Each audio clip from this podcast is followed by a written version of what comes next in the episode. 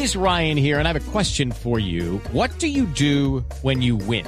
Like, are you a fist pumper? A woohooer, a hand clapper, a high fiver. I kind of like the high five, but if you want to hone in on those winning moves, check out Chumba Casino. At ChumbaCasino.com, choose from hundreds of social casino style games for your chance to redeem serious cash prizes. There are new game releases weekly, plus free daily bonuses. So don't wait. Start having the most fun ever at ChumbaCasino.com. No purchase necessary. BGW. Void were prohibited by law. See terms and conditions. 18 plus. 8 minutos. Los gremios hoy, los arroceros, los productores de leche, los productores de huevo, están un poquito apocalípticos diciendo que con la reforma tributaria se va a caer el consumo de los eh, alimentos en Colombia, que la gente va a dejar de consumir tantos huevos al año, que la gente va a dejar de consumir leche por el IVA, por el IVA que viene, que inevitablemente va a tener efectos, sí, sobre la canasta familiar.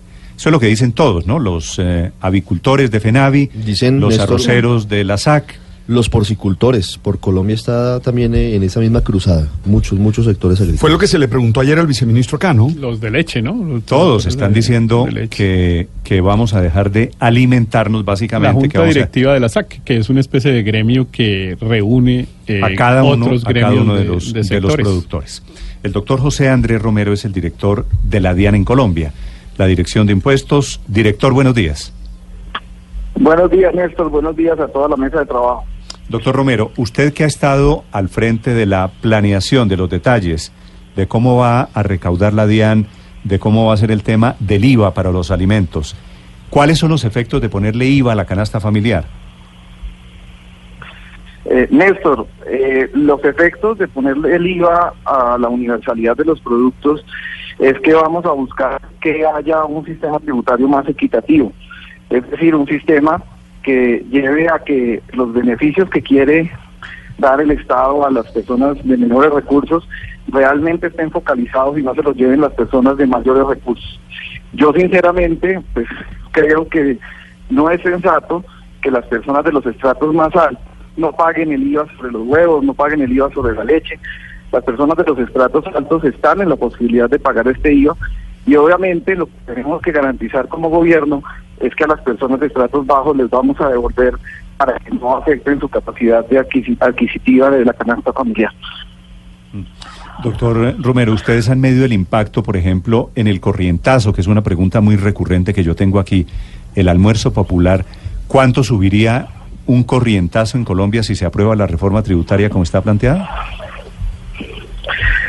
Eh, lo que vemos en el periódico pues es que subiría un poco eh, la canasta, el, el corrientazo, pero recuerden que el corrientazo no está sujeto a- al IVA, sino que está sujeto al impuesto al consumo. Entonces, de entrada hay que decir que eh, los restaurantes no pagan el IVA, sino que pagan el impuesto al consumo, que sigue siendo del 8%. No, no, claro, claro que el plato, pero los insumos del plato va a subir, va a tener IVA el arroz. Entonces el arroz va a subir de precio, ¿no es verdad? La carne, el huevo, el principio. Los frijoles va- van a tener Claro, precio, pero- lo- van a tener IVA y suben de precio los productos que integran el almuerzo corrientazo.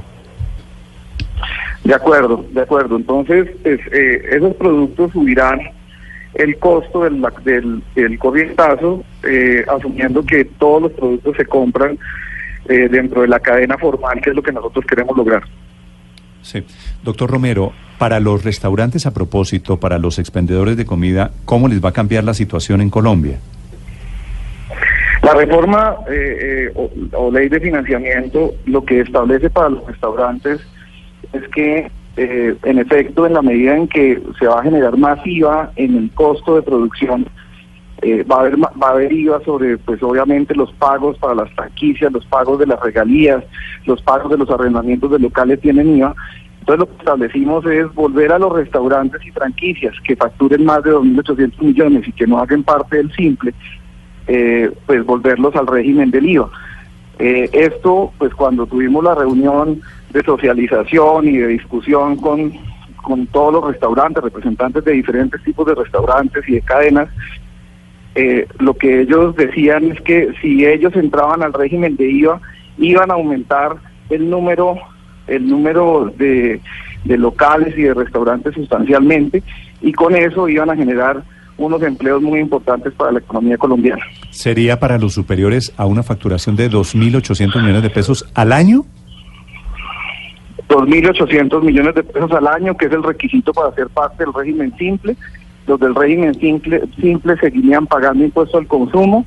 Los del régimen, eh, los que no sean del régimen simple, estarían sujetos al, al régimen del IVA, que como le digo, pues ha sido muy bien recibido por todos los restaurantes con los que nos hemos reunido. No, claro, eh, lo que pasa es que los que facturan menos de 2.800 millones de pesos son la inmensa mayoría de los restaurantes en Colombia, de los ¿no? corrientazos deben Claro, ser pues es- muchos. Es, decir, eso, eh, facturar 2.800 millones de pesos al año quiere decir eh, más de 200 millones de pesos mensuales, y eso solo lo hacen los grandes restaurantes.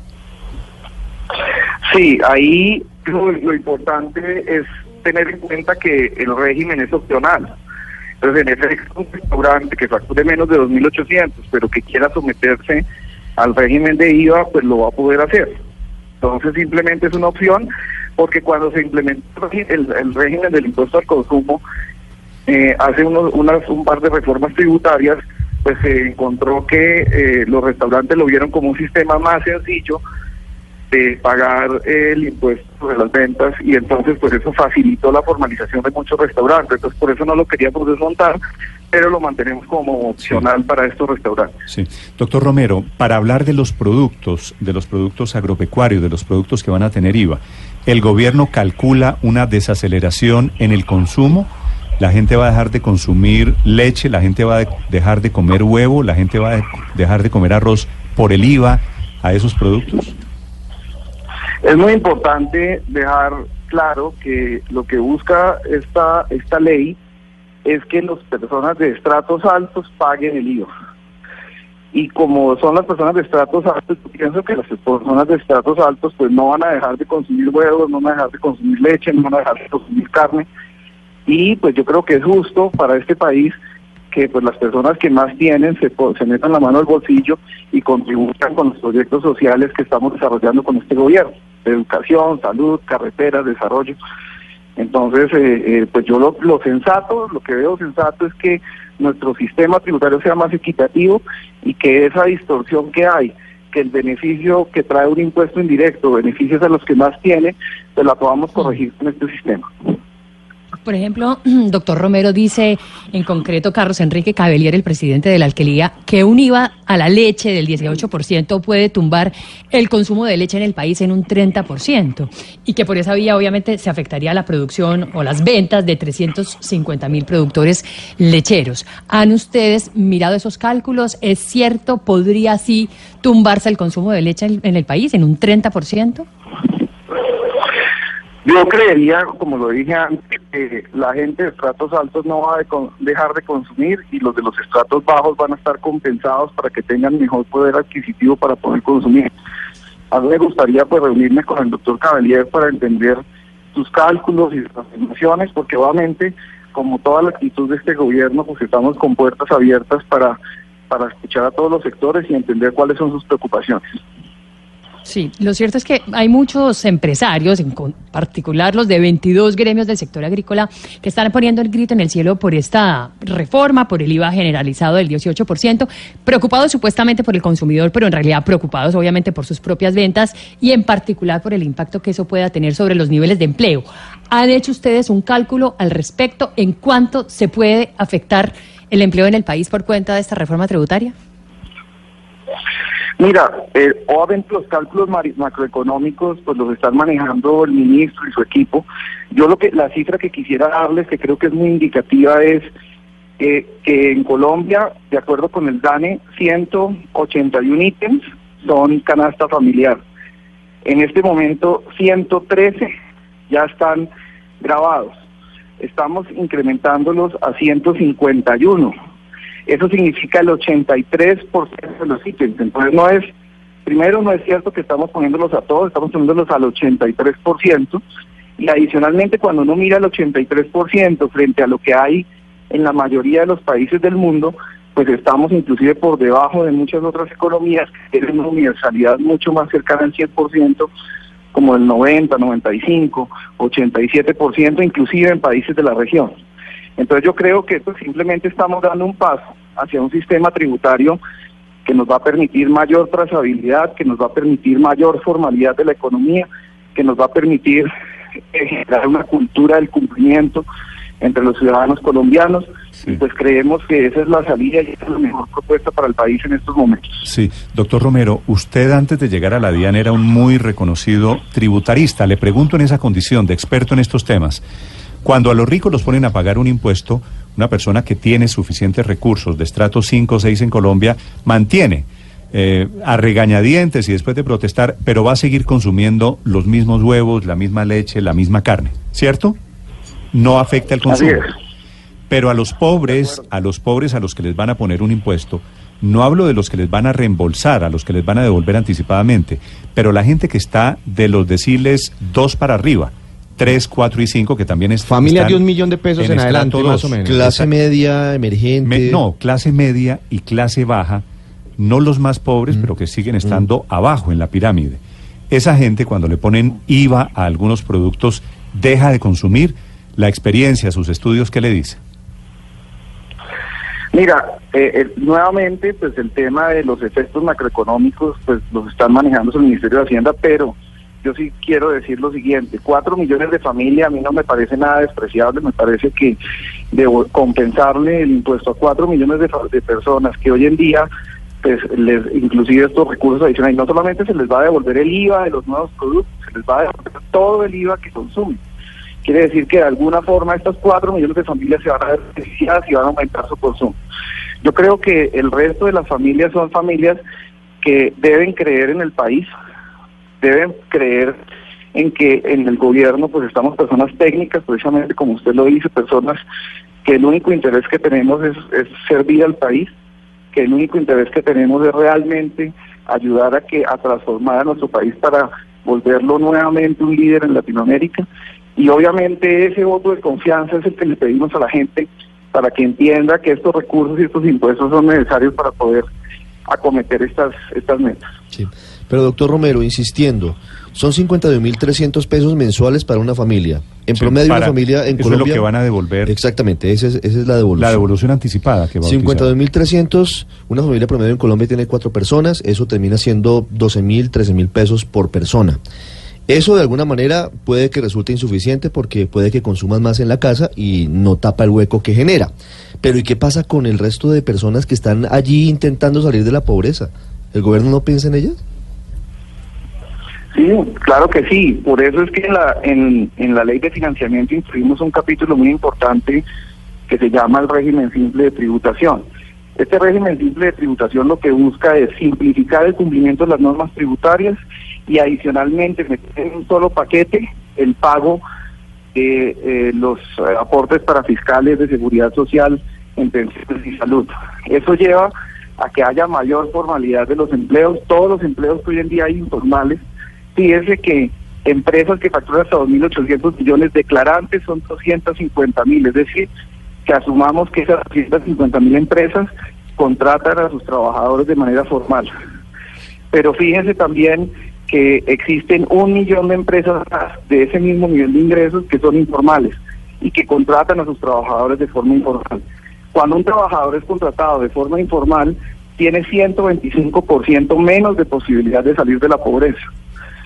Nosotros ahorita pues estamos comprometidos con este sistema para ayudar a formalizar la economía, para premiar a los cumplidos en Colombia y para lograr principalmente que las personas entren al, al, al grupo de trabajadores formales y tengan mayor posibilidad de salir de la pobreza.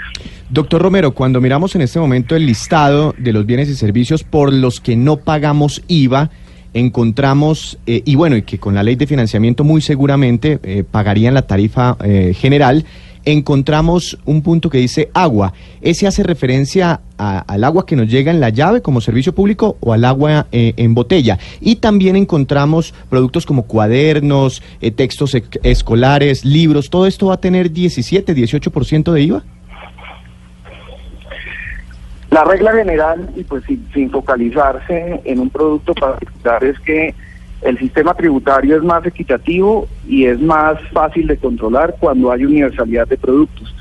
Claramente la agua embotellada va a estar grabada con el IVA, porque pues es un producto el que no hace, mejor dicho, la gente la consume, eh, pero, pero es, es un producto elaborado que tiene un valor agregado. El agua del acueducto, los servicios públicos, la electricidad, el gas, la educación, la salud, todo lo que tiene que ver con los servicios médicos, las medicinas, todo esto se mantiene excluido. Sí, en ese capítulo hay un, hay un artículo que habla de, de nutrientes, de productos, inclusive en formato gaseoso. ¿Cuál es la verdad, doctor Romero, sobre las gaseosas en Colombia? Hoy pagan IVA las gaseosas, quiero decir las bebidas, la, la Coca-Cola, la colombiana. ¿Esos productos van a pagar IVA? Sí, con toda claridad, la gaseosa paga IVA. Eh, el numeral al que usted se refiere, pues es un numeral que habla de los soportes nutri- nutricionales y de las vitaminas que se prescriban médicamente con patologi- patologías específicas. Entonces, si se lee todo el numeral, pues se- uno se da cuenta claramente no se está buscando meter nada para cubrir a las gaseosas. Entonces, le digo categóricamente, las gaseosas sí tienen IVA. ¿Las gaseosas tienen IVA? ¿O hoy en día por una gaseosa uno paga IVA? Hoy en día debería pagar IVA, claro. Sí. Y, y no están las gaseosas en la lista de excluidos, ¿no? No están las gaseosas en la lista de excluidos. Sí. Doctor, doctor Romero, ¿la DIAN con qué dientes va a quedar para perseguir, eh, primero para recaudar la plata que aspira a recaudar y segundo para perseguir a los que no se metan en la disciplina de los nuevos impuestos? Mire, eh, Néstor, muchísimas gracias por esa pregunta porque creo que es muy importante y es por mi gestión. La DIAN es la empresa más grande y más importante que tiene el Estado. Somos 10.000 funcionarios, servidores públicos, muchos, la mayoría, muy comprometidos con la entidad, que queremos sacar la entidad adelante. Pero de acuerdo con la función pública necesitamos 17.500 personas y adicionalmente necesitamos sistemas. Uno entra a las oficinas de los funcionarios de la DIAN y encuentra carpetas, papeles y obviamente hoy en día necesitamos que las cosas funcionen bien, funcionen rápido y vía esa modernización tecnológica que queremos implementar, ese relevo generacional para que los que hoy tienen el conocimiento, que son las personas mayores de la entidad, eh, transmitan el conocimiento a las nuevas generaciones y aseguremos la estabilidad y la sostenibilidad de la entidad en el tiempo, es lo que nos va a llevar a poder garantizar el recaudo. Fíjese, los estudios del BIP, los estudios a nivel eh, de- del Banco Mundial, los, las experiencias de otros países como Australia, México, Noruega, Chile, muestran que cuando se hacen procesos de modernización tecnológica, el recaudo adicional va a aumentar entre 3 y 5. Sí. Doctor Romero, aquí tengo una cantidad de solicitudes. Sí, una cantidad de solicitudes de oyentes que me están pidiendo precisiones. Para eso es esta entrevista, porque usted es el director de la DIAN. Precisiones sobre el alcance de la reforma tributaria. ¿Los libros van a tener IVA, doctor Romero? Los libros van a tener IVA. Hoy en día los libros no tienen IVA, ¿verdad? Hoy en día los libros no tienen, así es. ¿Los periódicos van a tener IVA?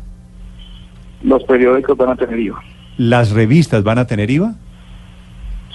Todos los bienes, Néstor, todos los bienes, excepto los que ya les nombré, van a estar metidos dentro de la estructura del IVA, que lo hace más equitativo, que no necesariamente incrementa el costo en ese porcentaje, porque además les da la posibilidad a los empresarios de descontar los IVAs que pagan a los terceros. ¿Los cuadernos van a tener IVA? Sí, señor. O sea, los útiles en general. O sea, todo el acceso, doctor Romero, esta es la razón por la que no había IVA. Los libros, los cuadernos, los periódicos, la revista, porque era el acceso al conocimiento. Eh, ¿por, qué van a, ¿Por qué van a castigar este sector tan duramente? Pues Néstor, como yo se los he dicho y lo dije anteriormente, pues nosotros estamos abiertos a escuchar y a revisar. Desde el punto de vista técnico, lo más técnico, en efecto, es tener una universalidad en materia de IVA para todos los productos, pero pues obviamente este es un tema que tenemos que discutir en el seno del Congreso y para el cual también estamos muy abiertos a escuchar pues, a los empresarios eh, para que acertemos. Aquí lo que se trata es lograr algo que le sirva al país y que ayude a, a financiar los proyectos de desarrollo que necesitamos. ¿No le parece una gran paradoja que en épocas de la economía naranja terminan poniéndole impuestos a los libros y, al, y a los temas digitales? Eh, pero hay muchos otros incentivos que estamos poniendo en la norma que pueden compensar para que la economía naranja realmente se desarrolle. Vamos a generar empleos adicionales mediante los incentivos. Adicionalmente va a haber una exención para todas las empresas que tengan que ver con economía naranja, una exención que de cinco años de renta.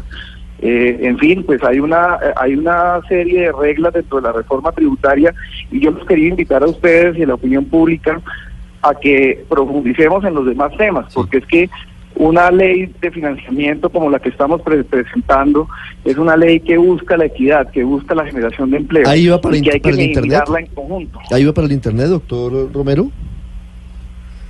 Sí, todo- todos los, eh, pues, con excepción de, de, de las, las excepciones que ya existían para los estratos bajos, eh, eh, sigue pues el tema de los datos grabados con Doctor Romero. Espectáculos públicos, conciertos, por ejemplo, ¿se afectan? Sí, no, pues lo que yo le- lo que ya les dije, pues digamos que hay un Sí. estado en donde estamos intentando hacer la universalidad, eso es lo más técnico y obviamente pues muchos sectores de la economía van a, a- a- a presentar sus argumentos, todos los sectores de la economía van a presentar los argumentos, el tema es si entramos en el tiri y afloje de incluir algunas cosas, no incluirlas, creemos que lo mejor es incluirlo todo porque eso es lo que nos da mayor control del sistema tributario y nos ayuda a conseguir una mayor equidad. Doctor Romero, hablando de personas naturales, las pensiones, ¿qué va a pasar con las pensiones? ¿Ya están grabadas, no están grabadas y lo estarán? Las pensiones, eh, hoy en día hay una norma que dice que las pensiones no están grabadas a alguien que recibe 400 millones de pesos de pensión, lo que, pues en nuestra opinión, pues no es sensato. Las, los pensionados utilizan la salud, utilizan eh, las carreteras, utilizan los parques, utilizan la justicia, utilizan los servicios de policía y creemos que pues las pensiones en general no deberían tener ese tratamiento desproporcionado, Eh, sobre todo porque hay que tener en cuenta que los aportes que se hicieron durante toda la vida del trabajador a las pensiones no estuvieron grabados. Entonces, pues ese es un, pues, es un mensaje importante, pero es muy importante también decir que las pensiones hasta 5 millones de pesos no van a estar grabadas, que son la gran mayoría. Si usted a mira partir, uni- a partir de qué momento, a partir de qué, de qué nivel, de qué monto las pensiones van a tener, van a tener im- eh, impuesto, eh, doctor Romero. En, en términos generales, a partir de 4.780.000 pesos, las pensiones van a estar van a empezar a estar grabadas y de manera progresiva. Quiere decir que los que se ganen 6 va a estar grabado muy poquitico, pero la idea es crear esa cultura del cumplimiento en donde todos los miembros de la sociedad nos sintamos parte y aportemos Entonces, a, a lo- a- entonces a las voy, cargas del país. voy a recapitular. Pensiones sí, conciertos sí, libros sí, cuadernos sí, revistas sí, internet sí, periódicos sí, Gaseosa, sí. gaseo no es que las Esa ya gaseosas, estaba. las gaseosas ya tienen IVA hoy, las pero- gaseosas siguen con IVA. Néstor, una claridad. Si usted dice son 400 millones de pesos al año, en este momento estarían grabadas las pensiones de 33 millones de pesos No, mensuales no, no, es en que hoy no adelante. hay pensiones. No, no, no. Eso no es así, doctor Romero. No hay pensiones de 33 millones de pesos. No, no existen. El máximo, No, ya no el existen. máximo de la Corte Constitucional hoy en día son pensiones más o menos de 20 millones de pesos. Yo lo que le estoy diciendo Entonces es lo que dice la ley. decir que hoy hay pensiones 398 grabadas de millones. 400 millones de pesos al año es decir, eh, digamos, es, es poner en el papel algo que no existe. Y van a poner, No, la Néstor, noticia es que van, van a tener impuesto pensiones de más de ma- 4 4 millones millones 700 mil. 700 mil en adelante. No, de acuerdo. La- lo que le estoy diciendo es lo que dice la ley. Y yo comparto lo que usted dice, con una exención de hasta 300, eh, está exenta las pensiones de hasta 398 millones, que es lo que dice hoy en día la ley. Mm. Pues lleva a que todas las pensiones estén exentas.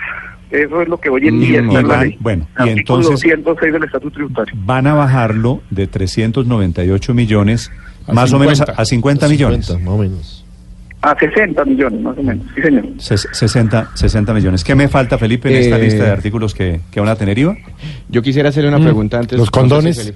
¿Los condones tienen IVA? Es un doctor- tema de salud pública. Doctor Romero. Los preservativos eh, están excluidos, pero los pres- preservativos femeninos. Es decir, el, el, el masculino no. No, no, es que, debe- es, que es un Sí. tema de salud No, el pública. masculino no está. Sí, sí, ¿Qué sí, quiere es decir tema que, pues, O sea, el lo que yo condón- les digo, yo, yo no quisiera entrar en el detalle. No, no, claro. Eh, la idea, que lo que queríamos hacer era mandar, mandar un mensaje general de que la idea es grabarlo todo. los Porque anticonceptivos es lo más femeninos están lo exentos, mejor. pero los condones no. La idea es enviar el mensaje de que el golpe es todo. Si usted está pensando en algún producto, porque me están haciendo la lista los No, oyentes, todo, la universal- universalidad quiere decir todo, no solo los artículos básicos. Los celulares, doctor, esta me parece importante de un oyente. ¿Los celulares quedan con IVA? ¿Hoy en día tienen IVA? Hoy en día los celulares tienen IVA de, de por en- los celulares que estén por encima de un monto irrisorio, creo que de 300 mil pesos. De ahí por para arriba. encima de ese monto, sí, pero vamos a decir que todos los celulares tengan IVA. Ahí lo que vimos es que hay una tendencia en materia celular a que los datos estaban pagando impuesto al consumo y además IVA. Entonces le quitamos el impuesto al consumo porque hoy en día la gente usa más datos que telefonía celular. Entonces lo que necesitamos es que la gente pueda acceder a la información y se pueda comunicar de mejor forma. Mm. Eh, doctor Romero, retención en la fuente, que es esa plata que va pagando anticipadamente la gente, se la descuenta la empresa eh, de la nómina para ir abonando a la declaración de renta. Ese tope hoy en día para clasificar de- dentro del grupo a los que les retienen en la fuente, ¿en cuánto está y a cuánto va a bajar ese tope? Sí, eh, muy buena pregunta por lo siguiente. Yo creo que todos ustedes vivieron la experiencia eh, de la declaración de, del 2017 que se presentó ahorita en el 2018, La padecimos. en donde hubo la percepción de que se pagó más, ¿sí? Porque la tarifa, la tabla de retención en la fuente estaba descalibrada. ¿Descalibrada qué es? Es dependiendo de cómo va a ser el régimen de renta, uno tiene que poner una tabla que asegure que la persona natural, en la medida en que pasan los meses, está adelantando y anticipando el impuesto que lo lleva a que cuando presente la declaración anual no tenga que tener un saldo a pagar. Entonces lo que realmente hicimos en la ley de financiamiento fue calibrar esa tabla, bajar un poquito el bracket porque lo que nos estaban el, el, el, el rango inferior y, los, y mover los rangos para asegurarnos de que esas retenciones en la fuente le van a garantizar al trabajador que en la medida en que avanza el año va ahorrando lo necesario para pagar los impuestos y posteriormente en su declaración no va a tener un golpe como lo tuvimos este año. Mm, Este año fue duro. Sí, y no fue percepción, Sí, fue, por eso. Fue un poquito más que percepción, ¿no? Sí, fue, fue un totazo. Do- doctor Romero, para los, los salarios altos, usted que me dice que quieren enviar el mensaje de la universal- universalidad, ¿cuál es el mensaje eh, para los salarios altos si por un lado aumentan el impuesto a la renta de esos ingresos? Más de 33 millones de pesos creo que es la cifra a partir de la cual comienza a subir y van a pagar un impuesto de renta de más de 33%. El máximo es 37, ¿cierto? Así es, eh, a partir de los 33 millones de pesos o sea, hay, una tarifa pro- progresiva adicional de 35 y a partir de eh, más o menos 60 millones de pesos una tarifa progresiva del 37. Aquí el mensaje es que nuestro país tiene que evolucionar hacia un sistema tributario más equitativo nuevamente, en donde los que tienen más paguen más, los que ganan mucho paguen mucho y adicionalmente en donde podamos recargar un poco más de la carga tributaria hacia las personas naturales que pagan, que, que ganan mucho y ah, de esa manera poder aligerar las cargas al empresario, a los microempresarios, a los emprendedores que son los generadores de empleo. ¿Cómo es la jugada de bajarle el impuesto a las empresas y subirle el impuesto a los empresarios? No, realmente los empresarios son los dueños de las empresas. Entonces lo que queremos es, eh, en, el, en el panorama de la economía colombiana, pues las empresas están ahorcadas. Muchas de ellas están en reestructuración. Si usted mira los bancos, eh, hay un montón de procesos como nunca lo había habido de empresas que simplemente no pueden pagar sus deudas. Entonces hay una responsabilidad muy importante del Estado para poder garantizar la estabilidad laboral de los trabajadores, de lograr que esas empresas salgan adelante, que sigan funcionando, que renueven maquinaria, que no se vean ahorcadas. Mire, una tasa efectiva de tributación como la que teníamos en Colombia o que la tenemos en Colombia de entre el 60 y el 70%. Hay sectores que inclusive están al 80, al 90%, pues desincentiva cualquier tipo de actividad económica y cualquier inversión. Entonces lo que necesitamos es realmente establecer los incentivos para la generación de empleo para la generación de riqueza, para, la, para poder salvar estas empresas que hoy en día se están quebrando y garantizar de esa manera la sostenibilidad del país. Sí. De todas maneras, doctor Romero, digamos, todo este tema de los impuestos a las empresas, de- a los salarios, a las pensiones y todos los cambios que se están haciendo, pues básicamente uno podría pensar que pueden pasar relativamente fácil por el Congreso. Lo que no va a pasar relativamente fácil por el Congreso es ponerle un IVA del 18% a productos que hoy pagan 0 o 5%, ¿no es cierto? Ustedes tienen eso claro, obviamente en el gobierno, usted lo tiene que tener clarísimo. ¿Cuál sería esa tarifa con la que ustedes podrían quedar contentos al momento de una negociación con el Congreso? No me diga que es 18 o 17% porque eso sencillamente no se lo puedo creer. ¿Cuál es ese nivel que ustedes estarían dispuestos a transar para esos nuevos productos con IVA? Mire, sin duda cuando se incrementó la tarifa del 16 al 19%, todos vivimos en el país durante el año 2017 una desaceleración económica porque fue un solo tacazo, fue un aumento desproporcionado. Y obviamente en la medida en que uno logre bajar los puntos del IVA a, a- todos los productos al 18, al 17, eventualmente en el futuro al 16, pues vamos a ayudar a que haya mayor consumo y que la gente sienta que está en un sistema tributario muchísimo más transparente y mucho más justo. Obviamente, en la medida en que avancemos en materia de formalización, que es una de las tareas de la DIAN, que como les dije, eh, es prioritaria para mí, y es lograr que esa economía eh, informal de, un millón de empresas entren dentro del, del, eh, círculo de los negocios, pues el IVA pues va a aumentar y en la medida en que aumente el recaudo, la idea es poder tener eh, la posibilidad de seguir bajando la tarifa, ojalá a niveles de los que teníamos hace hace 10 años. Entonces, eh, pues en este momento lo que es responsable es lo que estamos proponiendo, lo que podemos con las cifras actuales y las proyecciones actuales es lo que se está proponiendo, pero yo sí diría que eh, uno de mis objetivos fundamentales es ser exitoso en la formalización para que los impuestos no los paguen los mismos, sino que los paguemos entre todos. Sí, ese, ese al final de cuentas es el verdadero mensaje. Doctor, doctor Romero, una pregunta final. La DIAN tiene hoy elementos, y a usted le va a tocar esto, para girar mensualmente 4 millones 300 mil cheques para 4 millones 300 mil familias que van a tener que pagar IVA y que ustedes le quieren devolver anticipadamente? Néstor, yo creo que esa es una muy buena pregunta para aclarar pues, a ustedes y a la opinión pública que la función recaudadora de la DIAN no incluye el manejo de la caja. Nosotros llevamos las cuentas, cobramos, incentivamos a los contribuyentes, llevamos la cuenta corriente de los contribuyentes, pero apenas entra la plata, entra directamente al Tesoro y también los pagos que se hacen, se hacen desde el Tesoro del Ministerio de Hacienda. Ahí pues obviamente yo no soy el experto, no es mi función, pero lo que sí puedo decir es que tenemos un programa eh, desde hace 18 años del CISBEN que se ha ido mejorando y que es un orgullo de los colombianos. La gente que hoy en día es beneficiaria del, del CISBEN y que hoy en día nos está escuchando, sabe que el Estado colombiano sí tiene los mecanismos para poder devolver efectivamente ese dinero. La gente inclusive que no es del CISBEN, pero que en algún momento todos hicimos compras con tarjetas de crédito, con tarjetas de débito, y nos devolvieron los dos puntos. Los dos puntos sí nos los devolvieron automáticamente. Si usted se miraba en el extracto, había una devolución. Hay mecanismos también implementados en Brasil, en Ecuador inclusive, en Perú, en México, en muchos países, en Canadá, para devolver impuestos. Entonces, yo lo que creo es que aquí uno no puede eh, empezar ante una idea y una iniciativa a decir que eso no se va a poder. Nosotros desde que la estamos proponiendo es porque sabemos que se va a proponer y yo creo en la capacidad que tiene el Ministerio de Hacienda y el Tesoro Nacional para poderlo hacer. ¿Cómo van a hacer para cobrar el IVA, por ejemplo, en las plazas de mercado, doctor Romero? Mire, ese es una, eh, eh, un punto muy importante. Hay que hacer pedagogía. A este país lo tenemos que formalizar entre todos. Nosotros queremos un país informal, de incumplidos, de la cultura del, del, del vivo, o queremos un país de cumplidos, formal, de la cultura del cumplimiento, que cumplir paga, que ser correcto paga.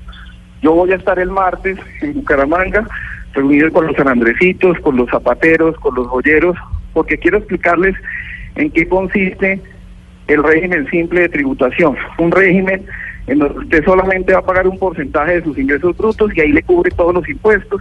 Usted va a estar tranquilo. Es una forma fácil de pagar que la va pagando bimestralmente para que no se le acumule la cuenta de impuestos.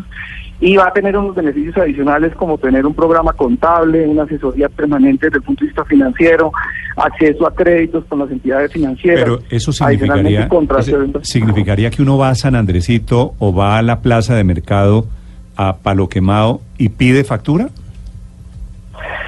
Eh, eh, sí, sí, señor. Es que fíjese que las facturas hoy en día su- es, eh, tener que sacarlas con resolución de la DIAN y tenerlas impresas, pues es un trámite que la gente dice, oiga, no, yo no lo voy a hacer. En este momento en la DIAN acabamos, eh, acabamos, no, hace tres semanas contratamos con los líderes mundiales en materia de factura electrónica la factura totalmente gratuita para que las personas electrónicamente desde su celular, desde una tablet, desde un computador, desde el computador del Pero, vecino, pero, desde donde pero quiera, doctor Romero, ¿usted una cree que usted cree que es posible ir a la plaza, uno compra en la plaza el cilantro, No, compra las verduras, las tomate. frutas? Y, ¿Y usted cree que es posible aspirar a que en las plazas de mercado, en donde mercan, pues fundamentalmente estratos populares, le den una factura? Ahí hay un sistema paralelo que se mantiene, que en otros países como en Argentina, en Chile, en Perú se llama la boleta, que te dan la boleta en lugar de la factura. En, nuestro país se llama el sistema POS, que es un sistema de caja registradora en donde a ti te dan el recibito de la caja registradora, pero ese sistema Pero está es que no hay caja, es que no hay caja registradora y, y mucho menos va a haber factura electrónica. No, es un tema de educación, Néstor. Poco a poco tenemos que convencer a las personas, a todos los colombianos, que en la medida en que tengamos un sistema tributario inclusivo, inclusivo en donde todos nos sintamos parte de la sociedad, en donde todos podamos contribuir con algo con la sociedad, vamos a tener una sociedad que controle mejor los impuestos, que controle mejor el gasto, que se sienta más, más, más parte de la sociedad. Yo no le estoy diciendo que yo lo vaya a lograr el año entrante, ni en dos. Espero que en tres tengamos eh, un universo muy, muy cubierto y en cuatro podamos cambiar esa cultura. Pero es un trabajo que tenemos que empezar a hacerlo porque parte del desarrollo del país depende de que las, las empresas hoy en día, que hoy en día son informales, se formalicen. Ok. Es el director de la DIAN, el doctor José Andrés Romero. Le quiero hacer una pregunta final, doctor Romero, sobre un tema de hoy, no de la reforma tributaria. ¿Usted juega eh, eh, juegos de computador, juegos en línea? No, no, yo no juego. Es Mi que- hijo sí. Es que me dicen, me dicen aquí, me están escribiendo unos oyentes que a los que están en, con una PlayStation o con juegos en línea les están cobrando desde hace poco, les están llegando notificaciones en Empezar- estos empezaron días. a cobrar el IVA. Empezaron a cobrar el IVA, que hay que pagar eh, 50 o 60 dólares al año por esos juegos. Eh, Néstor, desde la ley del año 2016 se establece un mecanismo en virtud del cual los servicios que se prestan a través de plataformas o a través de Internet, que anteriormente por ser a través de medios electrónicos no, no generaban el IVA, empezaran a generar y que los proveedores de estos servicios se volvieran responsables del IVA. Nosotros lo que hicimos fue llegar, no estaba reglamentado el tema todavía, la obligación existía desde el primero de julio y lo que hicimos fue aplicar la ley y reglamentar lo que ya se había implementado mediante la ley 1819. Ok, y entonces esa es la plata que se está pagando hoy de estos juegos en línea, de la reforma tributaria pasada. Exacto, lo mismo Netflix o lo mismo Airbnb también debe facturar, la plataforma de Uber también debe facturar. Ay, los Spotify, Entonces, de esa mismo manera- tema. Eh, Exacto. Muy bien. entre otras porque esa es la forma de lograr equidad entre los colombianos que hacen este tipo de actividades de economía naranja y los extranjeros que prestan ese servicio desde el exterior sin tener ningún tipo de carga tributaria. Bien, 8 de la mañana, 16 minutos. Director Romero, gracias. Con mucho gusto, muchas gracias a ustedes. José Andrés Romero, director de la DIAN en Colombia.